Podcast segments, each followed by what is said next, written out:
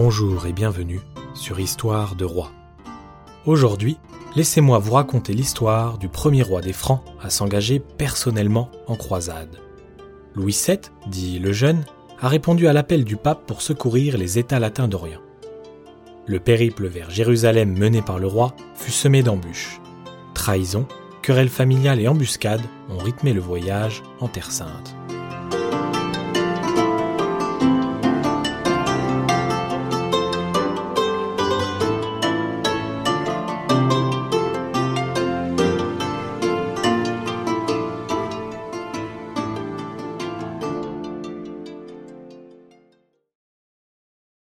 Louis VII récupère la couronne des Francs à la fin de l'année 1137 à l'âge de 17 ans. Les premières années de son règne sont mouvementées. Louis est jeune et inexpérimenté, tout comme sa femme avec qui il gouverne, Aliénor d'Aquitaine. Le couple se montre pour autant très actif en politique. Le roi intervient à plusieurs reprises dans la nomination des évêques du royaume, quitte à s'opposer au pape lui-même. Aliénor incite également Louis à réclamer son héritage dans le Toulousain, par la force, ce qui mène à un siège de la ville. Cette succession de petites décisions crée ça et là dans le royaume des traînées de poudre prêtes à s'embraser. Et c'est en Champagne que se déroulent des événements qui marquent à jamais Louis. Raoul Ier de Vermandois est un fidèle soutien de la couronne et tombe éperdument amoureux de Pétronie d'Aquitaine, la sœur de la reine Aliénor. En gage de reconnaissance, le roi lui accorde sa main. Mais le mariage n'est pas si simple que cela. Raoul est déjà marié à la sœur de Thibaut IV, comte de Champagne. Porté par son amour pour Pétronille, Raoul répudie sa première femme. Cet acte enrage Thibaut IV qui se révolte contre la couronne. Louis n'hésite pas et envoie son armée en Champagne pour établir l'ordre. En janvier 1143, les hommes du roi arrivent au village de Vitry-en-Pertois. Tout se déroule très vite et l'action mène à un terrible événement. Alors que les villageois, pris de panique, se regroupent dans l'église pour y trouver refuge, les hommes de Louis incendient le bâtiment. 1300 hommes, femmes et enfants périssent dans les flammes. Le roi est marqué par ce crime horrible et éprouve rapidement de profonds remords. En bon chrétien, c'est vers Dieu que Louis se tourne pour trouver le pardon. Des événements en Terre Sainte lui offrent la possibilité d'expier ses péchés. Cinquante ans plus tôt, la première croisade avait permis de prendre Jérusalem et de fonder les États latins d'Orient, le comté de Tripoli, la principauté d'Antioche, le royaume de Jérusalem et, enfin, le comté d'Édesse. Ce dernier est attaqué et sa capitale est prise par les musulmans à la fin de l'année 1144, soit un an après le massacre de Vitry-en-Pertois. Pour porter secours aux chrétiens d'Orient, le pape appelle à une seconde croisade. Les candidats sont peu nombreux. Mener une croisade est un périple long, difficile, coûteux et dangereux. Contre l'avis de ses conseillers, Louis saisit l'occasion de satisfaire la volonté divine. Il annonce officiellement conduire lui-même les croisés en Terre sainte. Mieux encore, Louis participe à convaincre l'empereur germanique, Conrad III, de se joindre au voyage. Le roi quitte le royaume, emmenant avec lui Aliénor d'Aquitaine ainsi que des milliers d'hommes et de femmes, combattants ou simples pèlerins le voyage s'annonce des plus périlleux. Pour rallier la Terre Sainte, deux itinéraires sont possibles. En bateau, par la mer Méditerranée, ou bien par les terres, en traversant toute l'Europe jusqu'à Constantinople. Le roi de Sicile, dont la flotte navale domine la mer Méditerranée, ne coopère pas avec les croisés. Le voyage se fait donc à pied et à cheval, comme lors de la première croisade. L'armée germanique et l'armée des Francs, bien qu'ayant un but commun, font route séparément. Conrad III est le premier à arriver à Constantinople. Sans attendre les Francs, il s'enfonce dans les terres de l'Anatolie. Trahi par ses guides, l'armée de l'empereur se fait massacrer par les Turcs, ce qui stoppe nettement sa progression. Lorsque Louis VII arrive à son tour à Constantinople, il ne veut pas faire la même erreur et décide de longer la côte, laquelle est sous contrôle des alliés byzantins. Des alliés cependant un peu particuliers qui n'hésitent pas à faire chanter les Francs en échange de ravitaillement. L'armée de Louis progresse lentement mais sûrement. La Terre Sainte n'est pas loin, mais l'ennemi non plus. Les Turcs font sentir leur présence. Ils observent l'avancée des croisés. Le roi décide de quitter la côte pour s'aventurer au travers d'une région montagneuse.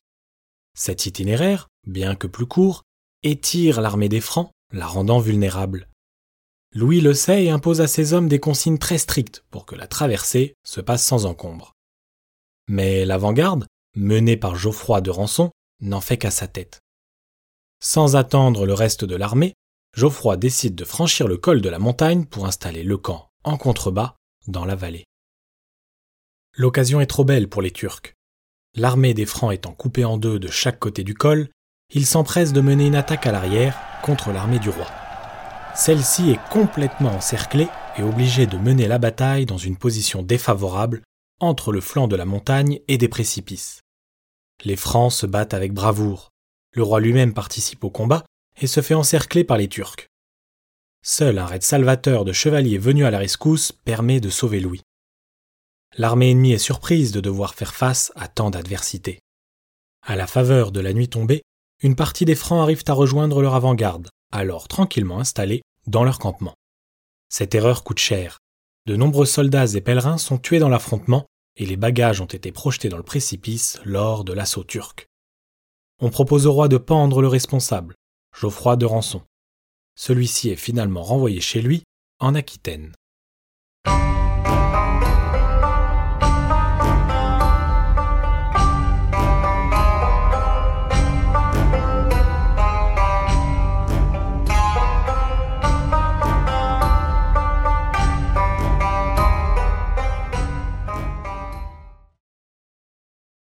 L'armée de Louis VII, très nettement diminuée, rallie le port de Satali contrôlé par les Byzantins.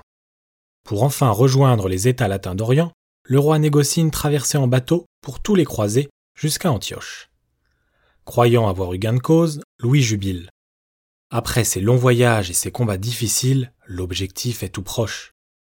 Mais le jour de l'embarquement, le roi se rend compte que les Byzantins ne respectent pas les termes de l'accord. Il manque un grand nombre de bateaux pour faire traverser la totalité des Francs. Louis réagit. Il négocie une nouvelle fois pour que ceux qui restent à terre puissent être protégés et menés par voie terrestre en Terre sainte à l'aide des Byzantins. Ainsi, les pèlerins non combattants et les soldats blessés sont laissés à quai. Dès le lendemain du départ du roi, les masques tombent. Les Turcs lancent l'assaut et massacrent les Francs sans aucune réaction des Byzantins, qui trahissent ainsi l'accord passé. De son côté, Louis arrive en principauté d'Antioche les croisés peuvent enfin stationner dans un vrai territoire allié. Le prince d'Antioche est Raymond de Poitiers, oncle d'Aliénor d'Aquitaine. Raymond est ravi de l'arrivée des troupes. La principauté d'Antioche est collée à celle d'Édesse. Il est donc bien au fait de la menace turque qui se profile à sa porte. Mais la croisade prend une autre tournure. Louis n'est finalement pas disposé à intervenir dans cette région, alors que c'est bel et bien le but initial du voyage. Cette décision est incompréhensible, tant pour Aliénor que pour son oncle. La reine fait tout pour convaincre son époux, au point de le menacer de divorce. La croisade semble avoir mis à mal le couple royal, qui trouve ici un désaccord profond. Le roi est ferme. Il préfère rallier Jérusalem plutôt que de tenter de reprendre le comté d'Édesse.